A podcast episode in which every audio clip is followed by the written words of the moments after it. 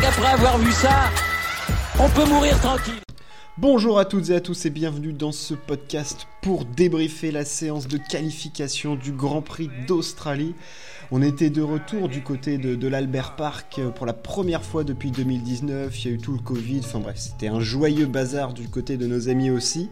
Et, euh, on retrouvait donc cette piste qui a été modifiée hein, pour euh, apporter du spectacle. On a eu une zone DRS qui a été rajoutée, ce qui fait qu'on a quatre zones DRS. Bon alors ça devient un petit peu comique au niveau de de l'activation de l'aileron arrière mobile. Mais euh, bon, euh, c'est comme ça. Il y a maintenant ce secteur, euh, c'est à la fin du, après le premier secteur où on a maintenant une ligne droite, enfin une espèce de courbe où tu es en accélération complète. Donc, piste modifiée et évidemment ce nouveau règlement que, bah, dont on suit l'évolution au fur et à mesure des courses. Le résultat de la qualif, nouvelle pole position pour Charles Leclerc qui s'élancera en pole devant Max Verstappen. Les deux rivaux du championnat du monde sont sur la première ligne. Leclerc a quand même mis une petite claque euh, aux Néerlandais, mais on reviendra dessus. Euh, un petit peu plus tard. En troisième position, Sergio Perez qui se montre de plus en plus véloce en qualif. Est-ce que sa pole du côté de l'Arabie Saoudite va le libérer? Ça serait intéressant en tout cas pour, pour les amis Red Bull. McLaren is back in the game. Alors, is back juste dans le haut du classement parce que pour la pole, il y a quand même un gap énorme entre Ferrari, Red Bull et le reste. Norris est quatrième. 5 euh, cinquième et sixième, les pilotes Mercedes, mais là on est déjà à une seconde du temps de, Leclerc, donc il y a clairement un gouffre énorme.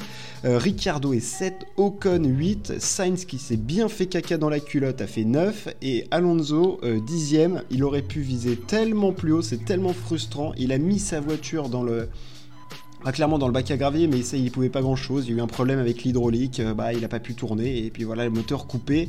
Et direction le mur pour Fernando Alonso qui s'élancera dixième. On espère qu'il n'y aura pas trop de dégâts sur la voiture, mais c'est possible que s'il y ait des pièces qui soient changées, euh, le pilote espagnol parte d'un petit peu plus loin en fonction des pénalités qui lui seront données. Euh, Pierre Gasly est 11e, Bottas 12e, Schumacher 15e devant Magnussen. Bon voilà, mais bon, les, écarts sont loin. Hein. As, c'est un petit peu la redescente aux enfers. Et on a quand même deux artistes qui nous ont fait un moment mais d'anthologie, de médiocrité. Euh, Latifi et Stroll, les deux pilotes canadiens, prouvent qu'ils sont quand même les deux pilotes les moins bons du plateau et en plus d'être les moins bons, potentiellement les moins intelligents. Donc ça commence à faire un cumul de mandats de bêtises quand même pour les deux.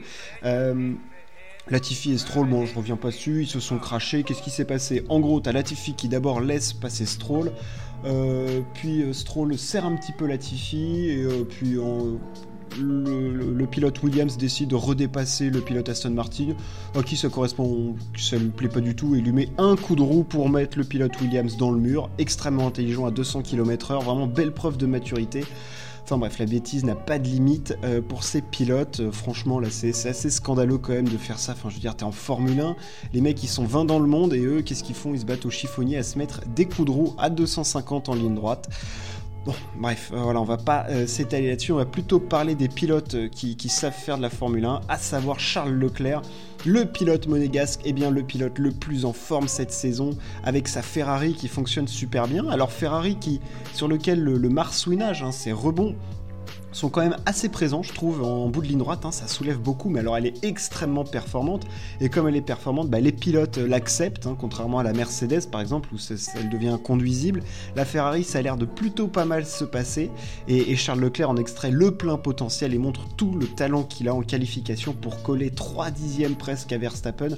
Euh, c'est le seul sous les 1-18, euh, le monégasque. Franchement, belle. Euh, belle démonstration de force parce que je trouvais que les Red Bull, euh, pour ce qui était de Q1, Q2, étaient un petit peu devant les Ferrari en tout cas. Et puis là, en, Q3, Leclerc a tout mis bout à bout pour sortir un tour euh, bah, éclair. Voilà, merci. Euh, et non, franchement, c'est un très beau tour de Leclerc, d'autant qu'on voit que Sainz était un petit peu plus en difficulté. Il notamment planté sur ses deux tours de Q3 hein, pour finir 9ème. Alors il a clairement lâché à chaque fois dans le dernier secteur. Donc bon, on peut pas savoir vraiment la performance qu'il aurait, mais on sait qu'il aurait fait dans les quatre premiers. Mais est-ce qu'il était plus proche d'un temps d'un Pérez ou de celui d'un Leclerc? Ce qui change quand même tout, c'est que là, Leclerc, il va être seul face aux deux Red Bull et que pour la course, c'est clairement un désavantage. Euh, en termes de stratégie, il va falloir être malin du côté de Ferrari ou voilà, en tout cas, pouvoir extraire le maximum de performance et si en tout cas le rythme de Leclerc est vraiment supérieur, il devrait pouvoir s'en sortir. Mais si il est à la bagarre et que tu as les deux euh, Red Bull qui sont derrière lui, euh, attention, c'est chaud parce qu'on voit que Verstappen en rythme de course, là, il s'est plaint de sa voiture, mais il est quand même extrêmement rapide. Euh, mais bon, euh, la Ferrari, ça a l'air de, plutôt bien se passer quand même. Hein. C'est une voiture qui est assez véloce dans les virages rapides et sur une piste où on leur, enlève quand même un secteur qui leur aurait été favorable avec des virages plus ou moins rapides. Ils arrivent quand même à mettre un petit différence sur. Euh, sur les Red Bull. Donc euh, ouais, c'est clairement un bel avantage pour eux. Derrière, donc, on a les Red Bull. Euh, Verstappen s'est beaucoup plaint de sa monoplace hein, durant les essais libres. Il avait l'air de retrouver de la performance quand même en qualif, hein, parce qu'il fait deuxième, donc c'est quand même exceptionnel. Euh, mais il se plaint encore de sa voiture. il dit qu'il n'est pas à l'aise, qu'il ne se sent pas de s'engager à fond. Donc, ouais, il n'est pas satisfait des réglages de, sa monoplace. Contrairement, je trouve, à un Perez qui, lui, en qualif, semble avoir vraiment passé un step. Hein. Il a qu'à un dixième de Verstappen donc euh, clairement par rapport à l'année dernière, il a passé un cap.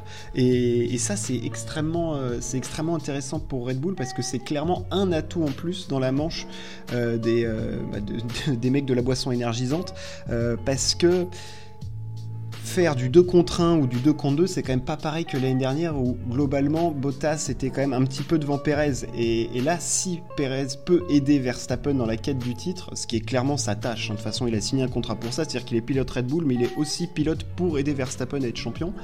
Euh, là, s'il est vraiment là, comme on l'a vu dans le premier relais avant qu'il y ait la safety car euh, du côté de l'Arabie Saoudite, Pérez en rythme de course c'est impressionnant, donc ça peut être un atout en plus et le voir troisième sur la grille, c'est vraiment embêtant pour, pour Leclerc. Norris de retour, euh, quatrième sur la grille, Belle qualif de, McLaren qui revient parce que Ricardo fait aussi 7 euh, alors il y a 3 dixièmes d'écart entre les deux, c'est quand même beaucoup, je trouve. Euh, mais ouais, ça fait plaisir de revoir McLaren là. Leur souci de frein, ça a l'air de se régler petit à petit. Euh, ils font que progresser en qualif, donc voilà, est-ce qu'on va les retrouver au niveau là où ils étaient lors des premiers tests hivernaux? J'espère pour eux parce qu'ils les avaient quand même montré de belles choses au niveau des Ferrari et des Red Bull, donc si on peut avoir une bataille euh, à 3 aussi, bon, on va pas s'en, va pas s'en plaindre. Bon, là, ils sont encore un petit peu loin, mais clairement, là, ils sont au moins au niveau des, Mercedes. Les Mercedes, on en parle. Euh, c'est un peu la soupe à la grimace. Hein. De toute façon, ils n'ont pas apporté d'évolution euh, majeure, que ce soit sur l'aileron arrière ou sur le fond plat, comme ce qui était prévu. Je pense que ça arrivera du côté euh, d'Imola. Euh, ils sont à une seconde. Bon, Hamilton est allé chercher les petits dixièmes, un dixième devant Russell, mais ils sont clairement très très proches en termes de performance. Je pense que de toute façon, ils en extraient le plein potentiel, le maximum, mais tu peux pas attaquer tant que ça avec cette voiture-là. Enfin, on voit, elle rebondit dans tous les sens. Moi, j'ai vu Hamilton, faut avoir des difficultés extrêmes à insérer sa voiture euh, dans les virages, énormément de sous-virages, on l'a vu, braquer contre braquer, ça a glissé, bloquer ses roues arrière, euh, vraiment des, trucs que tu voyais jamais Hamilton faire, mais c'est parce qu'il est au combat, il est dans le dur, clairement. Avant, sa Mercedes, elle était collée au sol, il la faisait pivoter comme il voulait. Là, pour l'insérer, il faut quand même s'accrocher, et puis en plus, il y a ce moteur semble rendre quelques dixièmes. Donc euh, voilà, le combat pour Mercedes, il est, il est total. Et du côté de Brackley, il va falloir vraiment mettre les bouchées doubles pour arriver euh, à rattraper les dixièmes qu'ils ont de retard sur, euh, sur Ferrari et sur Red Bull. Mais pour l'instant, en tout cas, ils y sont pas et ils continuent d'accumuler du retard au championnat. Mais bon, 5 et 6 c'est rien d'infamant non plus. C'est plutôt l'écart qui est embêtant. parce que, ouais, il y a une seconde et une seconde à boucher, c'est quand même assez monumental. J'ai parlé des Alpines qui étaient pour moi la troisième force euh, du plateau quand même là sur, cette, euh, sur ce Grand Prix. En tout cas sur cette séance de qualif, euh, Alonso était extrêmement rapide. Mais quand je dis extrêmement rapide, c'est très très véloce le pilote espagnol. On le voyait faire des deuxièmes temps en Q2, aller extrêmement vite, prendre régulièrement le record du deuxième secteur. Donc c'est-à-dire qu'il y a des secteurs où l'Alpine était la meilleure voiture, ce qui est quand même sensationnel pour cette voiture qui semble prendre du, du galon là de vraiment le, moteur, euh, le moteur plus châssis, le combo là est vraiment efficace. Et euh, Ocon, euh, alors je, pense qu'il tirait un petit peu moins de potentiel qu'Alonso sur, sur cette séance parce qu'il était vraiment plus rapide, euh, le, pilote ibérique. Mais euh, Ocon, 8 bon, euh, pas très loin de, Russell, hein. en soi il est à 1 dixième, c'est extrêmement serré. je pense qu'Alonso aurait clairement pu viser la quatrième place, mais c'était largement dans ses cordes. Il allait très très vite et malheureusement il y a eu ce souci technique qui l'a empêché bah, de pouvoir défendre ses chances jusqu'au bout. Voilà grosso modo ce qu'on pouvait dire sur cette séance de qualif. Demain en course, alors avec ces quatre zones de DRS, moi quand j'entends quatre zones de DRS, ça, devient comique quand même, les Américains ont peur de rien. Euh, je m'attends quand même, là, avec le rythme qu'a montré Leclerc, euh, Alors à voir si en course il peut appliquer ce même rythme et avoir la même différence par rapport au Red Bull, mais il me semble vraiment lancé, confiant, bien dans sa voiture, il accepte le marsouinage de sa voiture, donc euh, voilà, il se plaint pas du tout de sa, bagnole, il en est euh, ravi, et puis elle est extrêmement véloce et efficace, donc il euh, n'y a rien à dire, et pour moi Leclerc est clairement le favori du, Grand Prix, mais ce qui m'embête un petit peu, c'est de voir qu'il va être seul face aux deux Red Bull qui ont quand même montré beaucoup de rythme. Et, un Verstappen en rythme de course, pour moi, c'est c'est très très fort. C'est peut-être le meilleur, donc Attention tout de même, petit avantage Leclerc, mais euh, la carte du 2 contre 1 face à Leclerc et d'un Verstappen qui, a envie de se venger d'une séance de qualification où il n'était pas content, euh, attention, attention. Euh, ouais, vraiment, vraiment. Et après, j'espère que Alonso aura sa voiture remise sur pied parce que dans ces cas-là, je vois clairement Ocon et Alonso remonter très très fort et avoir aussi la remontée de Sainz. Pour moi, les deux Alpines et la Ferrari doivent finir devant les Mercedes. Donc voilà, ça doit être ça la hiérarchie de ce week-end, à voir comment tout va se mettre en place. On voit que c'est un circuit sur lequel les fautes arrivent assez vite, euh, avec euh, des freinages dans l'herbe. On a vu notamment Russell tirer tout droit. Donc euh, voilà, sur avec la fatigue liée au rebond et tout ça, attention aux erreurs en fin de course et au départ, bien évidemment. J'espère que ça vous a plu. Ciao, à plus.